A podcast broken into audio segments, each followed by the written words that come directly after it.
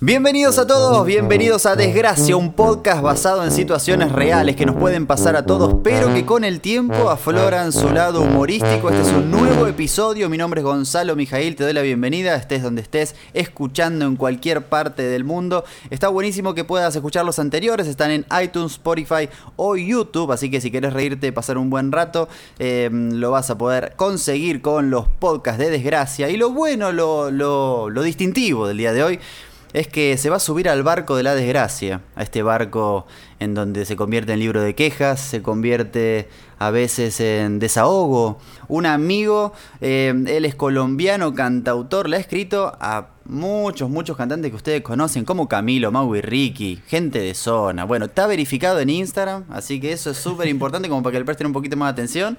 Con ustedes presentamos a Juan Morelli. Juancho, ¿cómo estás, hermano? Gonza, gracias a ti por invitarme, estoy muy feliz y, estoy verificado, así es, eso es importante. Qué bárbaro, hablar con alguien verificado. Eso, eso, es, eso es pro. Y una de las cosas que pasó esta semana, no sé si lo viste, pero en un noticiero estaba hablando una periodista con, con, con una mujer y la, y la, mujer se quejaba, no, porque no consigo los medicamentos, y ahora pasa lo del racismo, y estamos viviendo esta situación difícil, y lo que sea. Entonces la, la periodista se frena y le dice, uy, encima todo lo que estás pasando, y encima embarazada. A lo que la mujer mira a cámara y le dice, no estoy embarazada, estoy gorda. Se lo dijo en vivo y en directo, había miles de personas mirando. Y, me hizo acordar a que una vez me pasó en la escuela. En la escuela yo no es que le dije que estaba embarazada una persona, pero sí metí la pata. Viste que todos metemos la pata en algún momento. Por supuesto. es parte de nosotros, claro. Es parte de nosotros. Estaba en la escuela, en la puerta de la escuela. Llega un compañero de la escuela y yo queriendo ser amable.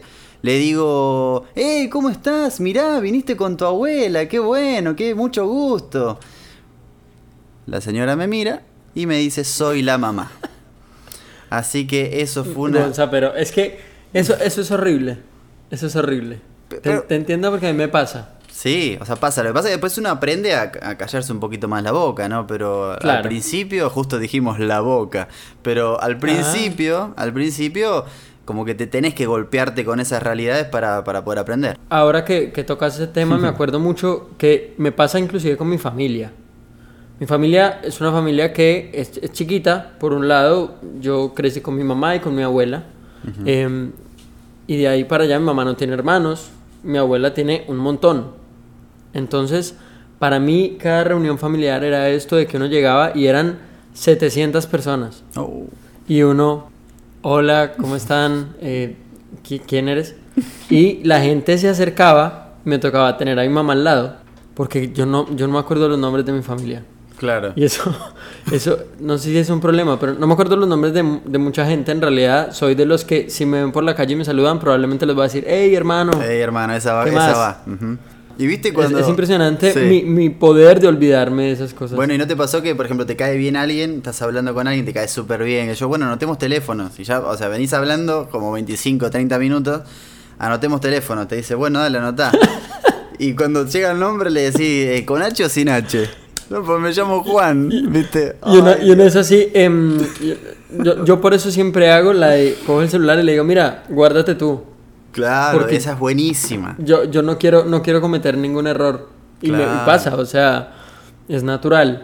Este, bueno, otra de las cosas que pasa, estamos hablando de momentos incómodos, desgracias. También me pasó que, viste que a veces te puede pasar algo, algo raro en la calle. Por ejemplo, en nuestros países, viste que las, uno caminaba mucho más que cuando vivís en Estados Unidos, pues ambos vivimos en Estados Unidos. En Estados Unidos nadie camina. Nadie camina, sí, sí, sí, es tremendo. Eh, de hecho, si podemos dejar el, auto, el carro al lado de la cama, lo, lo haríamos. Este, Sin duda. Sí, sí, sí, porque lo hacemos Sin duda, A mí me impresionó, eh, ahora que dices eso, perdón, te interrumpo la historia, pero un, un, día estábamos en un mercado y le digo, le digo a mi novia, amor, pues vamos caminando a la casa. Eran 10 cuadras, 7 cuadras. Y me dice, amor, aquí nadie camina. Y yo, ah. Sí, no, no, es una. Ah, te miran raro. Y lo que pasó fue que estaba caminando por la calle y bueno. O sea, uno camina mucho en sus países, pero las veredas suelen estar todas las baldosas flojas. Y si te agarra un día con lluvia es un peligro. Claro. Y, recuerdo que, que iba caminando y me tropiezo y me raspo toda la rodilla y me empieza a salir sangre muy rápido. Pero lo que más duele cuando vos te caes, lo que más duele es quién te vio. Claro, es el ego. Es no la caída. Claro. es mucho más doloroso quien te vio, porque hay dos tipos de personas que te, que te han visto. Uno es el que te ve, pero es buena onda y prefiere como hacer como que no te vio. Entonces dice, no, pobrecito, vamos a pensar en él, Claro. la está pasando mal. Bueno, ok. Ahora, después está el otro, está el otro, mala gente, argentino, que te mira así como, viste, y que dice, miren, miren, miren, se cayó, estás bien porque te caíste, te golpeaste fuerte, te vimos todo, ¿lo vieron? ¿Lo vieron? Y vos decís, pará, flaco, tranquilo. Entonces te duele más eso y te olvidás que tenés la rodilla que se está desarmando. Eso es verdad y duele mucho, pero a mí me ha pasado con las baldosas es que cuando está lloviendo y tú la pisas, te escupe. Mm. Claro. Es la, la baldosa escupidora, o sea, Casi y, ojalá agua. Sí. y ojalá tengas tenis nuevos. Uy, Ojalá. Dios. Ojalá ese día hayas querido estrenar y estos son como varias historias que, que pensé. No, no sé si son desgracias del todo, pero es, es como la historia de vida un poco y uno lo puede ver como una desgracia gigante. si, si uno se pone a ver, uno cree que la vida de todo el mundo pasó de un día para otro, ¿no? La gente cree que el éxito te llegó de la noche a la mañana o que, no sé, em, de un día para otro cantaste muy bien. Y eso no es así. La gente quiere opinar siempre sobre lo que has hecho tú.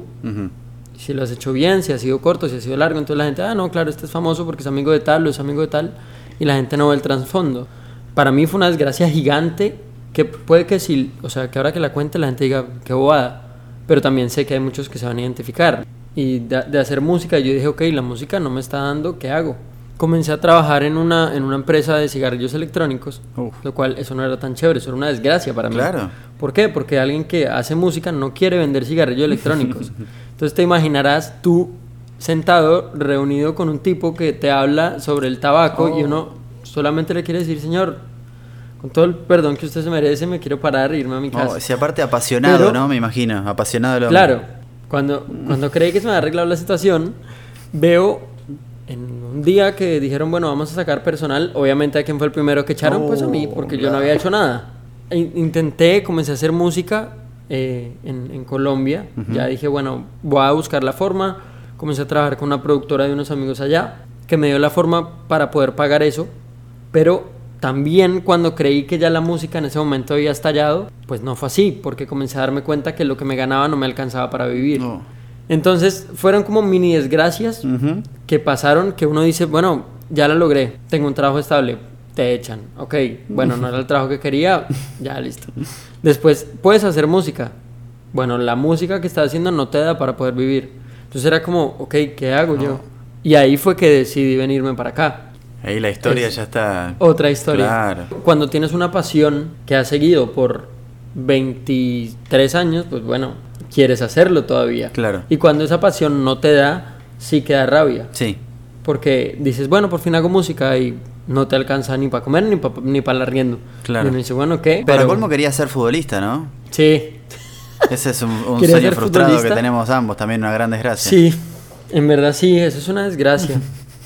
Es- Eso fue una desgracia, pero, pero eso digamos es una buena historia, porque eso es una desgracia que terminó en bendición, porque yo dije, bueno, me voy a ir, en ese momento mi mamá estaba casada con, con otro señor y era él el que me iba a mandar a Italia a jugar fútbol. Y mi mamá me decidió regalarme la guitarra. Ahí cambió todo, y si no me hubieran dado esa guitarra, probablemente hubiera seguido intentando hacer fútbol. Y, y hoy digo, bueno, no sé si hubiera podido vivir del No, fútbol. igual yo quiero contar acá a los que están escuchando que Juancho tiene una, tiene una habilidad interesante al fútbol. Claro, pero, pero no sé si, o sea, de pronto para jugar en, no sé, en Jaguares o algo así.